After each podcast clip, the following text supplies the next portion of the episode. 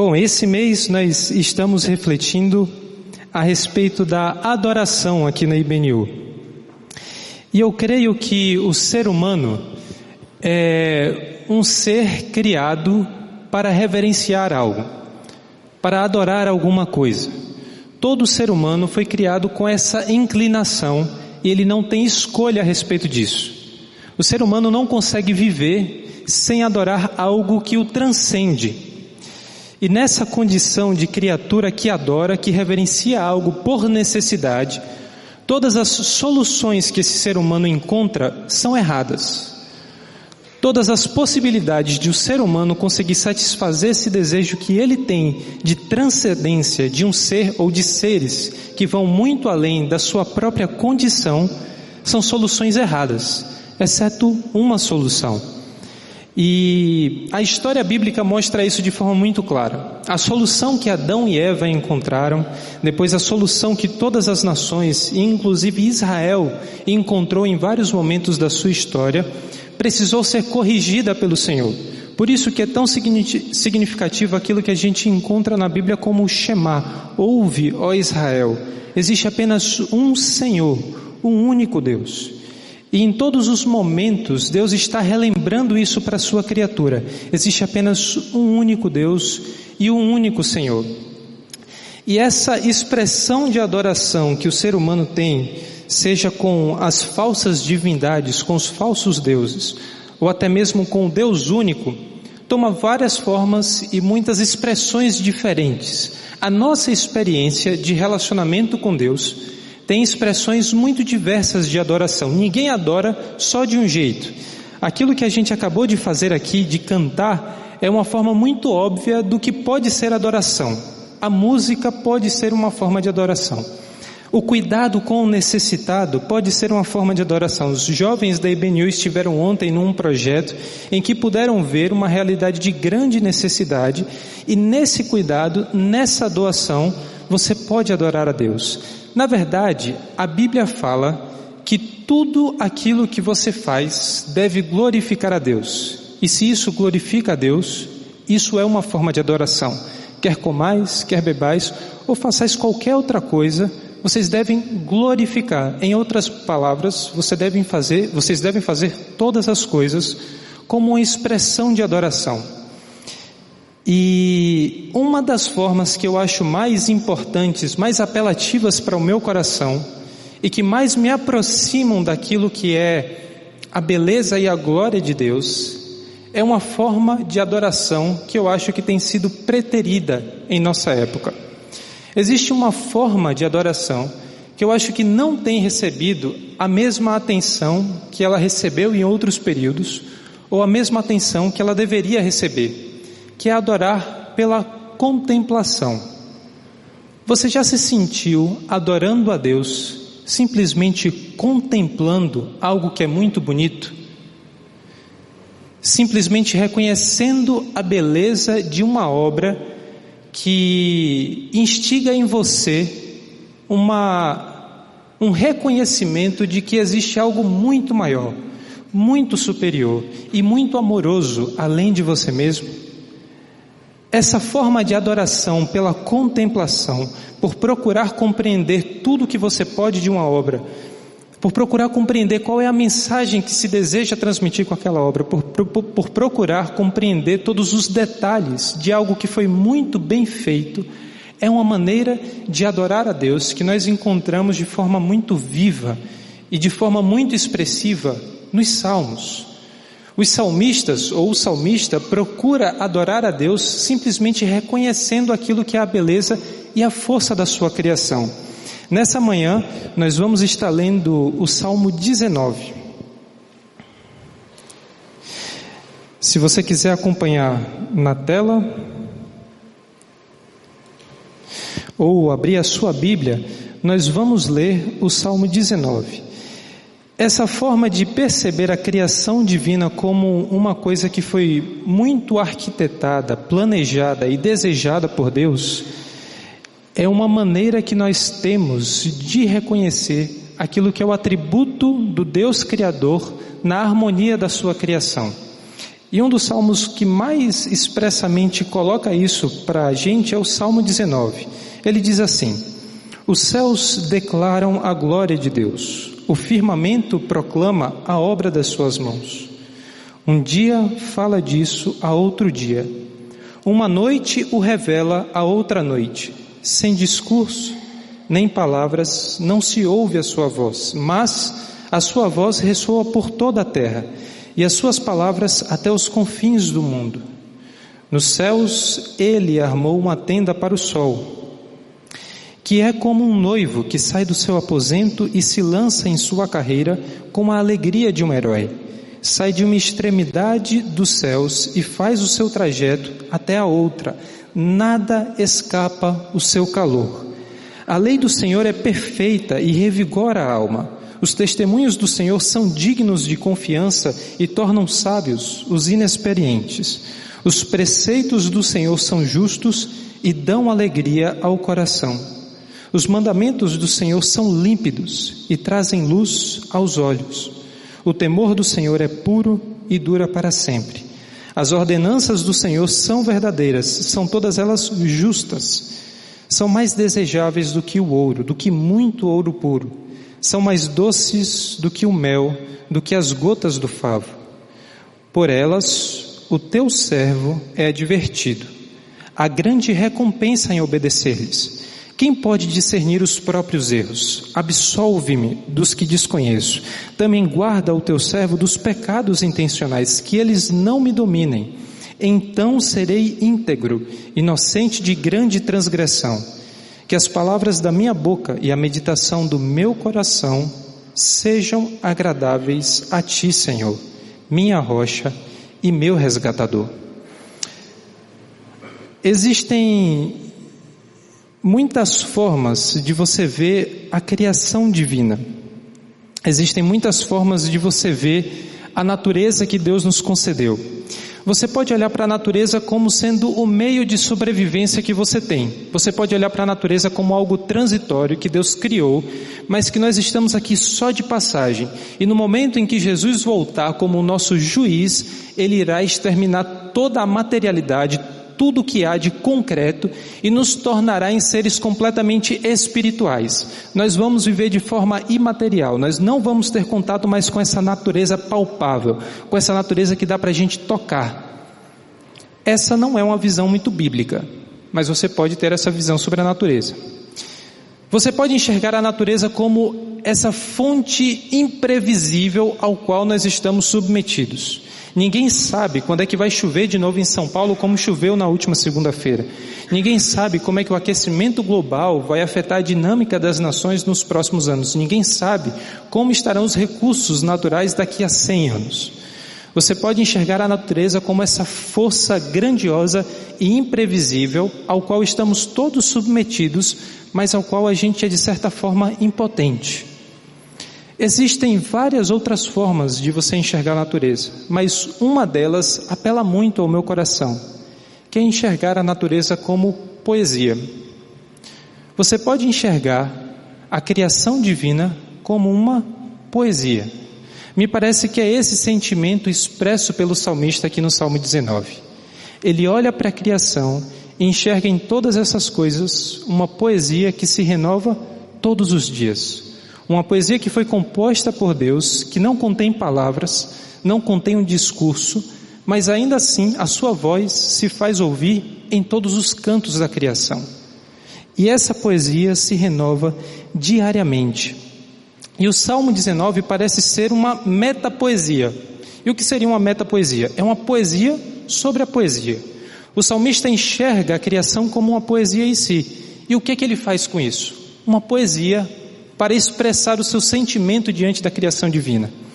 C.S. Lewis é um dos autores que eu devo muito da minha compreensão do Salmo 19 e falando sobre esse salmo, ele diz que é o maior de todos os salmos e possivelmente uma das maiores letras que já foi composta. Lembre-se que C.S. Lewis é um dos maiores críticos literários do século XX e ele era dotado de uma grande capacidade justamente de perceber a métrica, a rima, a poesia, os recursos literários que uma obra tem, e ao se deparar com o Salmo 19 ele diz: estamos diante de uma das maiores obras já compostas por um ser humano. E quando a gente olha para as características desse salmo, a gente vê que aquilo que consegue nos dar uma compreensão clara, desde o versículo 1 até o versículo 14, é essa percepção do salmista de que existe uma grande ordem em tudo que Deus cria. Ressoando e ecoando aquilo que existe em Gênesis 1 e 2 na criação divina, no movimento de caos para a ordem, o salmista percebe que tudo aquilo que Deus faz é bom, é ordenado e, em última instância, tudo aquilo que é belo, tudo aquilo que suscita o nosso senso de beleza e de contemplação vem dessa ordem divina a mente divina parece se expressar na ordem que nós encontramos na criação. Então, o tema principal que vai permitir a gente compreender todo o Salmo 19 é justamente a ordem divina em tudo aquilo que ele cria. Deus se faz perceber, inclusive, pela beleza. Muitas vezes a gente olha para a adoração como uma coisa altamente espiritual, altamente imaterial, sem forma. Mas aquilo que a gente vê nos elementos bíblicos, nos elementos bíblicos são expressões muito concretas de adoração. As figuras que o poeta usa para expressar o seu sentimento e a sua percepção de Deus são figuras concretas. E aquilo que ele está dizendo aqui é: aquilo que é belo, em última instância, sempre vem do Senhor. Toda a forma de beleza que é boa realmente vem do Senhor. Toda a forma de beleza e tudo aquilo que é bom dentro da criação deve ser reconhecido, deve ser admirado e deve ser visto como uma forma de adoração a Deus. E eu acho que as nossas percepções da natureza às vezes nos enganam nessa forma de reconhecer a criação de Deus. Por exemplo, a, aquilo que nós tratamos como normal, como ordinário dos fenômenos naturais, na minha visão, era reconhecido pelo salmista como uma obra sempre extraordinária. Para dar um pouco de dimensão daquilo que acontece todos os dias no nosso universo. O Sol é a nossa estrela mãe, é a nossa estrela que está aqui do lado do planeta Terra. É do Sol que a gente tem toda a energia necessária para sustentar as formas de vida que habitam a Terra. E o Sol, todos os dias, queima 4 bilhões de quilogramas de combustível, basicamente hidrogênio, para emitir a radiação que ele emite. Você já tomou proporção do que é isso? 4 bilhões de quilogramas de combustível hidrogênio para emitir o calor que faz você sobreviver. Sem luz, sem calor, não há vida na Terra. E isso é uma expressão dentro de bilhões de formas pelas quais Deus anuncia o seu poder dentro do universo. A forma de percepção a respeito desse mundo natural que o salmista tinha é muito diferente de alguém que cresceu no século 20 e 21, sendo influenciado por vários movimentos filosóficos e religiosos ao longo da história. Depois do iluminismo, antes disso, depois de Epicuro, as maneiras pelas quais a gente explicou a intervenção do divino naquilo que é natural foi profundamente transformada em relação àquilo que a gente vê na mentalidade do salmista. Muito daquilo que a gente acredita não tem nenhuma fundamentação na Bíblia. Em geral, a gente acredita que existe um mundo natural que costuma funcionar por si mesmo, que tem a sua própria ordem, o seu próprio fluxo, e ocasionalmente, quando Deus quer fazer algo extraordinário, ele interfere com um milagre na sua criação. Mas no mais, as coisas funcionam por si só. Não existe nenhum fundamento na Bíblia para acreditar que o universo, que as coisas naturais, elas simplesmente funcionam por si só.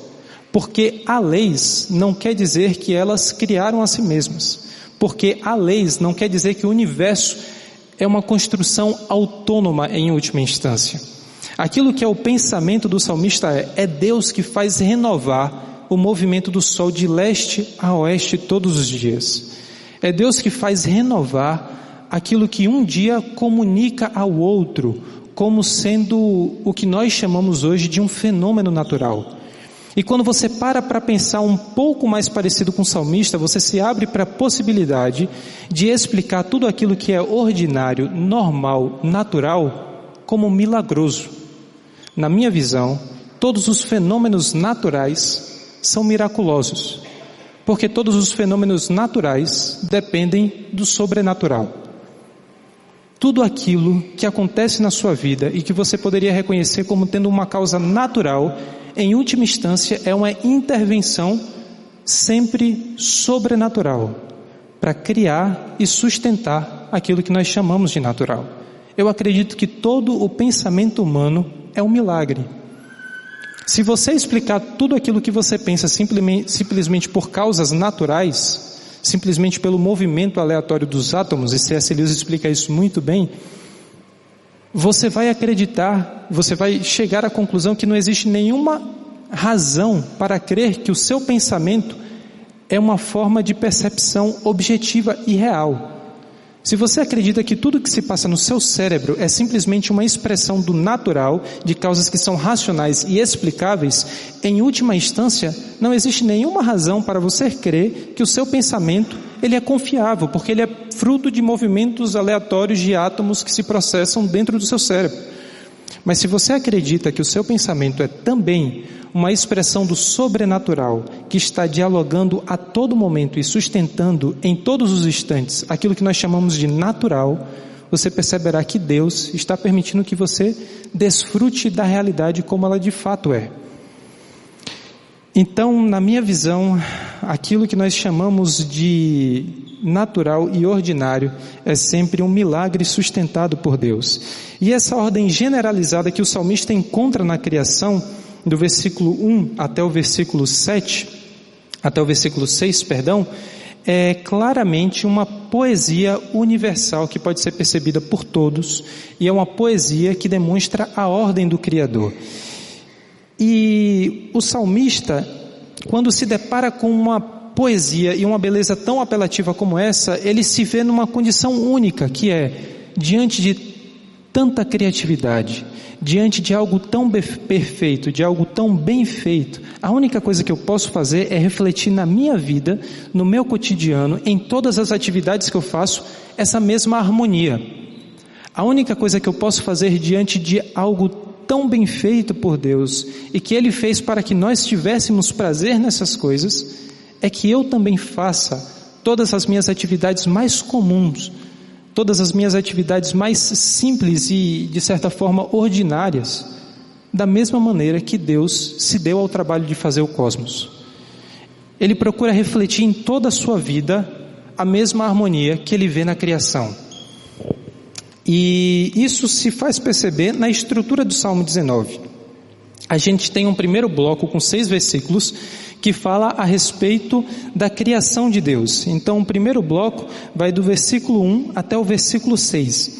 Do versículo 7 em diante, a lei do Senhor, a gente vai ter uma série de cinco versículos que fala sobre a lei, sobre os mandamentos, sobre os decretos divinos. Por isso que a mesma coisa se faz expressar por palavras semelhantes. A lei do Senhor, os testemunhos do Senhor, os preceitos do Senhor, o temor do Senhor, as ordenanças do Senhor. Então você tem um bloco de cinco versículos que fala justamente dessa lei e desses decretos.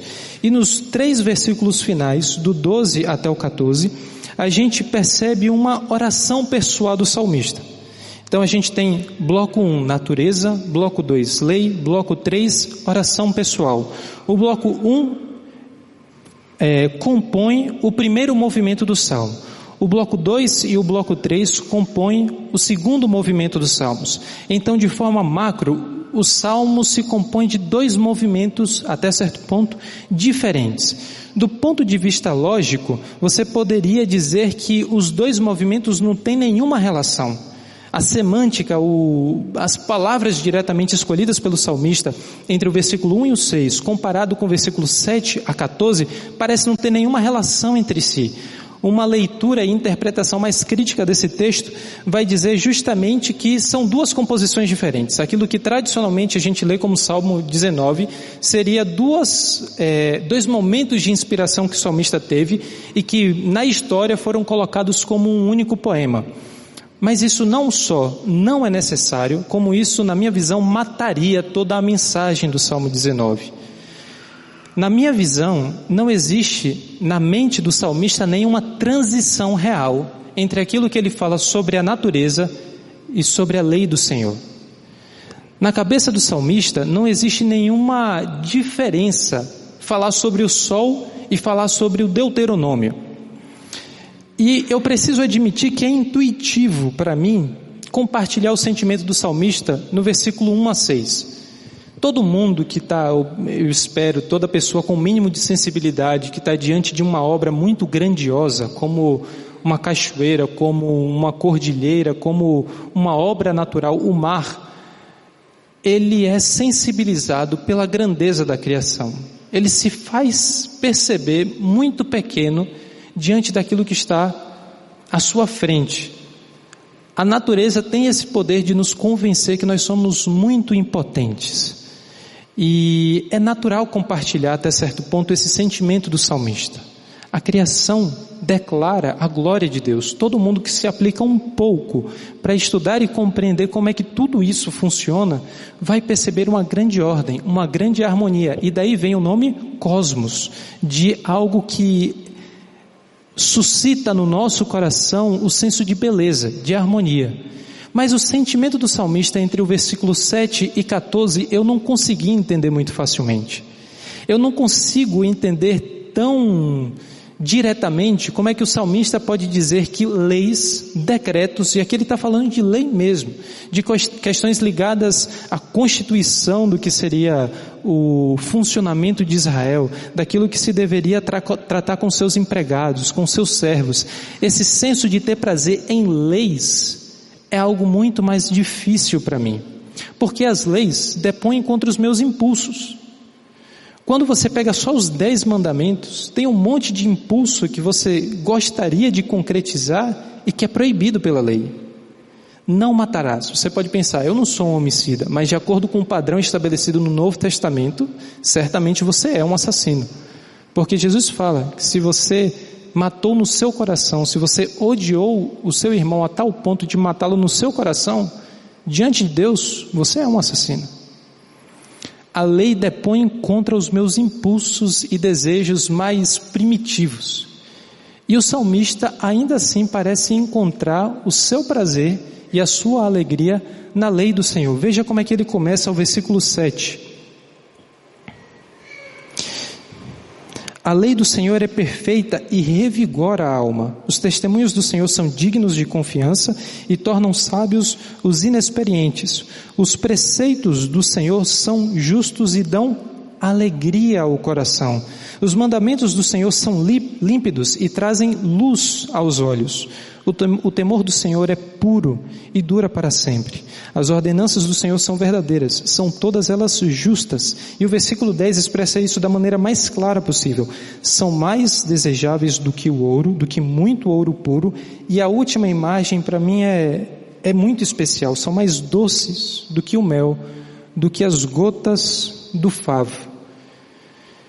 A única maneira que eu posso compreender o sentimento do salmista é quando eu paro para refletir que para ele a lei compartilha da mesma categoria que o sol, a lua e as estrelas.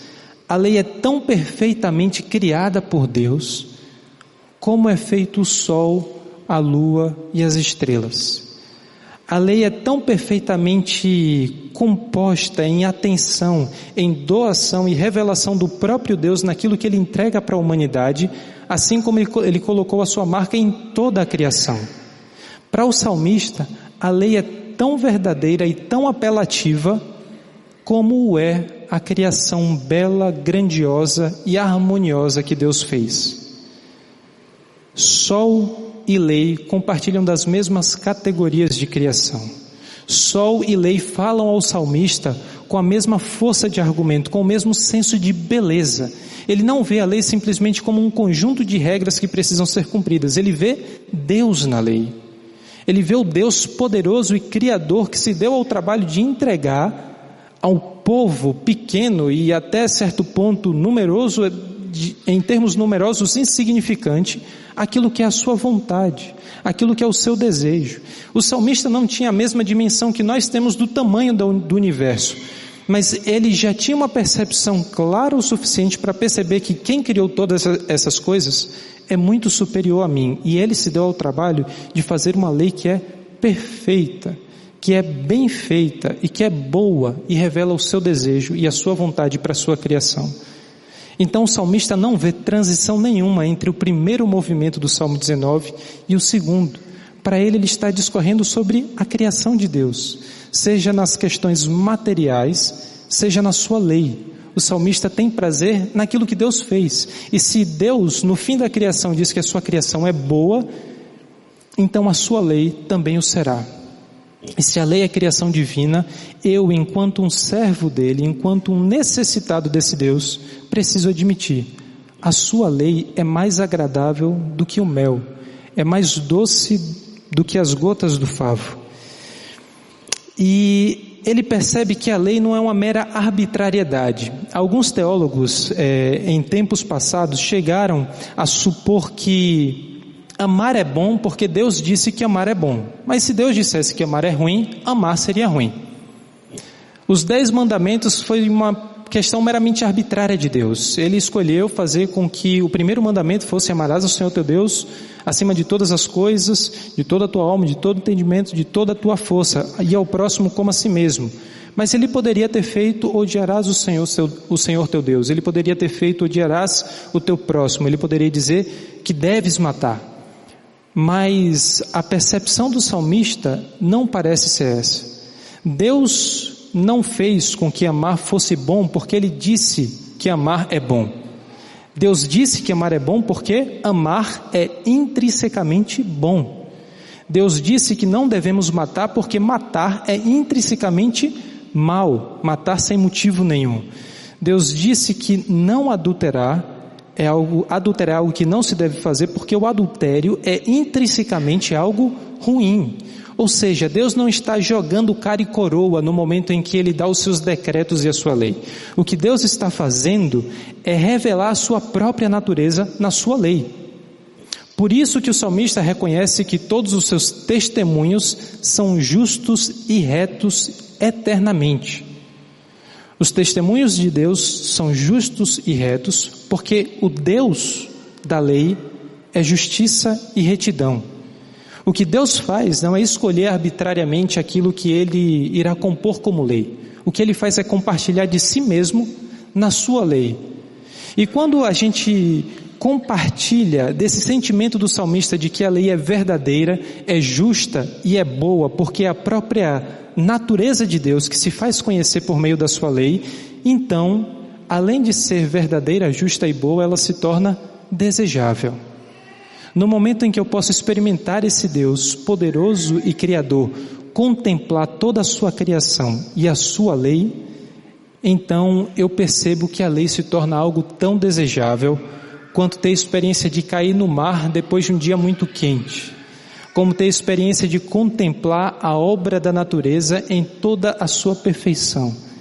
Experimentar o Senhor na lei do Senhor é tão agradável quanto qualquer sensação de beleza e alívio que a gente tem diante da beleza que se encontra diante dos nossos olhos.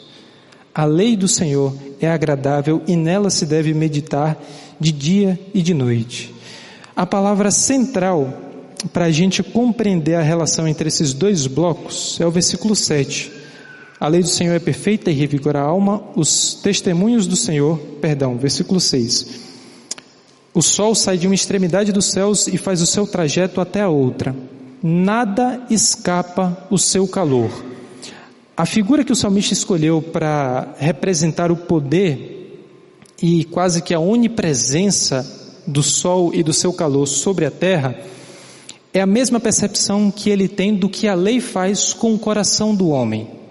Assim como quem já andou num local onde não tem nenhuma sombra e o céu, o céu não tem nenhuma nuvem e sabe que ele não tem como se esconder do calor do sol, porque o sol alcança todas as coisas com o seu calor, assim a lei do Senhor revela em todos os cantos, todos os espaços da nossa alma, aquilo que não é retidão, aquilo que não é bom, aquilo que não é justo. A lei do Senhor nos revela tudo aquilo que é corrupção e maldade, tudo aquilo que é o inverso do que o salmista declarou como sendo as propriedades da lei do versículo 7 em diante. Se a lei é boa e alegra o coração, tudo aquilo que o sol revela e que não é retidão é aquilo que traz a doença do coração. Todas as vezes que nós nos negamos a seguir essa revelação de Deus que se encontra em toda a Bíblia, não apenas no Pentateuco, mas em toda a Bíblia, aquilo que nós construímos para nós mesmos é negação de Deus. Tudo aquilo que nós construímos para o nosso próprio entendimento é ilusão. Todas as coisas que nós construímos para nós mesmos, no momento em que nós negamos essa revelação de Deus, nos negamos a contemplar a Sua perfeição na Sua lei, é o caos, a corrupção. É o movimento inverso do que a gente encontra em Gênesis 1. Se das águas e da criação caótica a gente chega ao ápice da criação com a criação humana, tudo aquilo que acontece de Adão e Eva em diante, a parte de Deus, é um movimento de ordem para desordem. É um movimento de negar tudo aquilo que foi feito para ser harmonioso. E é por isso que o salmista vai dizer: nada escapa ao calor do sol, assim como nada escapa à revelação da lei. Aquilo que é bom e é perfeito, lá na frente, na discussão de Paulo em Romanos, vai dizer que trouxe morte e condenação. Porque aquilo que a lei sempre desejou fazer foi trazer vida, mas ela é incapaz de trazer vida. Na verdade, tudo aquilo que o homem sempre precisou foi de vida e perdão, e aquilo que a lei, que é perfeita e agradável, fez foi acusar aquilo que é corrupção e maldade.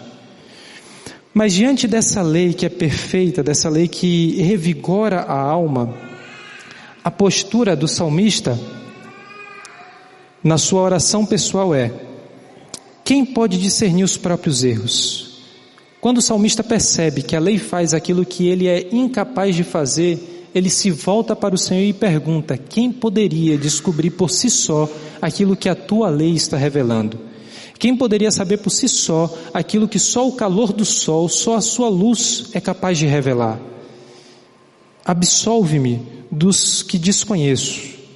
O salmista sabe que mesmo meditando na lei do Senhor, e o Salmo 19 precisa ser lido à luz do Salmo primeiro, mesmo meditando de dia e de noite, mesmo tendo o seu prazer na lei do Senhor, mesmo procurando conhecer e compreender o máximo daquilo que é a vontade divina, ele sabe que o seu caminho não é de pura retidão.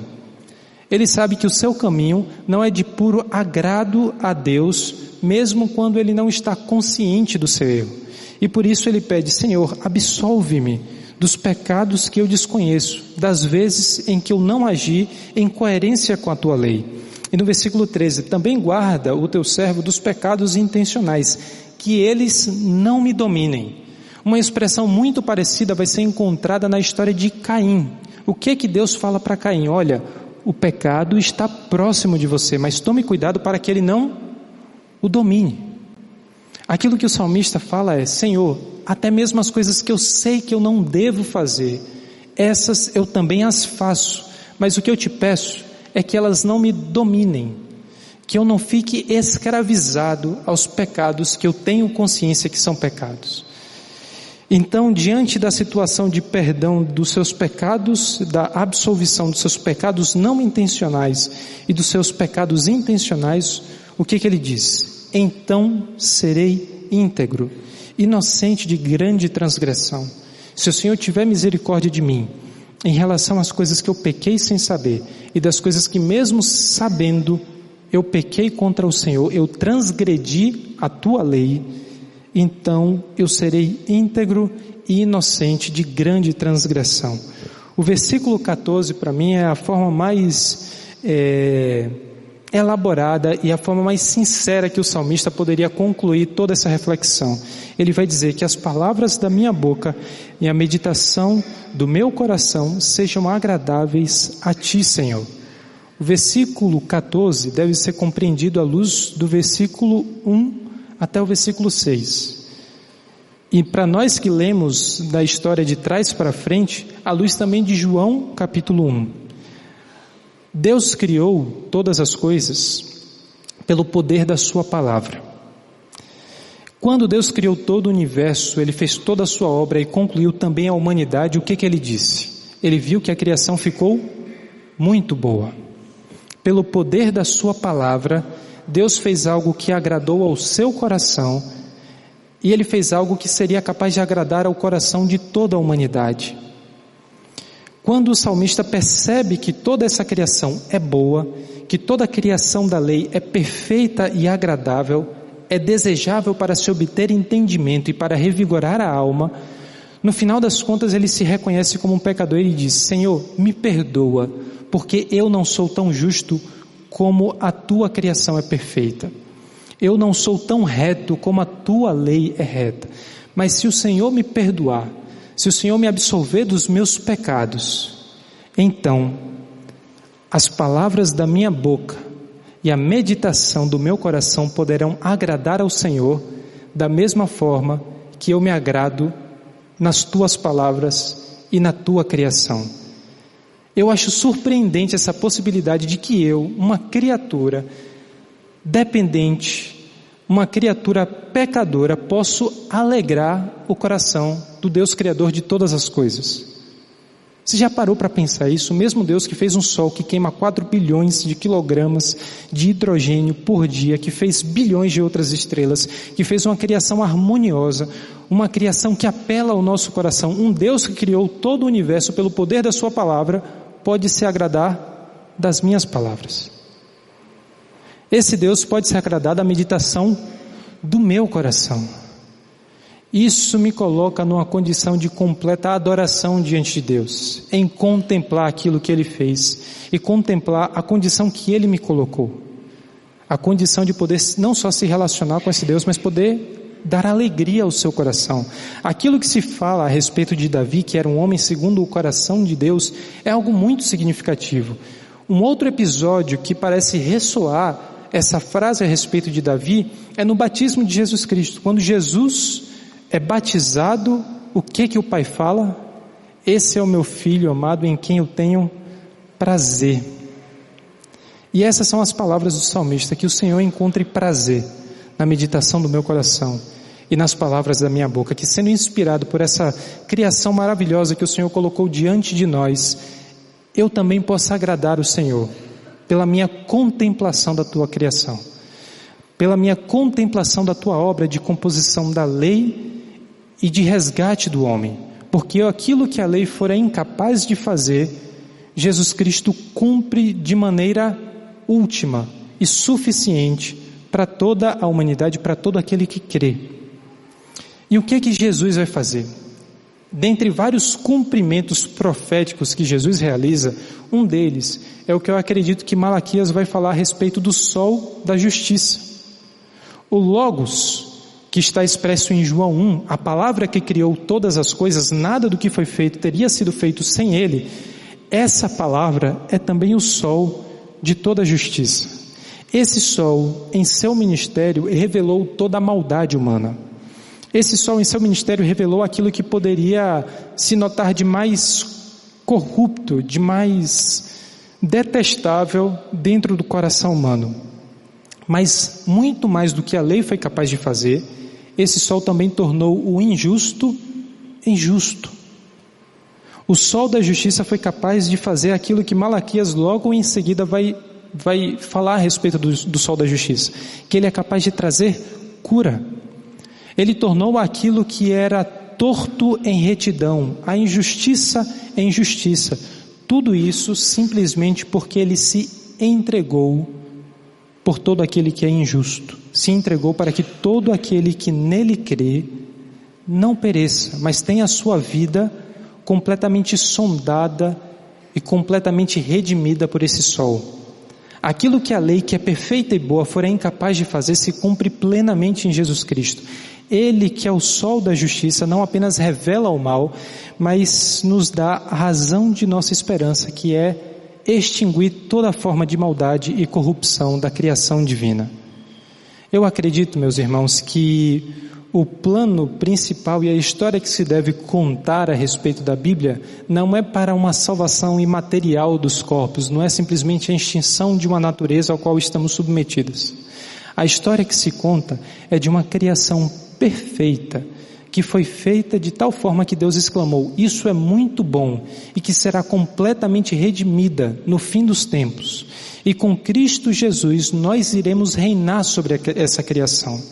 Com Cristo Jesus nós podemos adorar assim como os anjos fazem, contemplando a santidade e a glória de Deus em todas as expressões de adoração que a gente pode ter. Então, o que eu gostaria de propor para você nesse momento, para que você refletisse de maneira especial essa semana, é adore a Deus contemplando a sua criação. Adore a Deus contemplando a sua palavra. Veja que o salmo, a Bíblia, a Torá para aquilo que era o objeto de admiração do salmista não era algo simplesmente que deveria ser lido ocasionalmente, simplesmente como algo espiritual e lido de uma forma completamente diferente.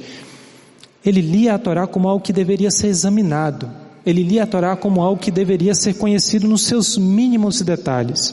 Era como se você conhecesse tanto uma obra, contemplasse todos os seus aspectos, desse o máximo da sua força, do seu entendimento e da sua compreensão para captar a mensagem daquela obra, para compreender aquela mensagem, que você é capaz de se fazer um com aquela verdade. Você é capaz de entrar naquela obra e ter prazer naquilo.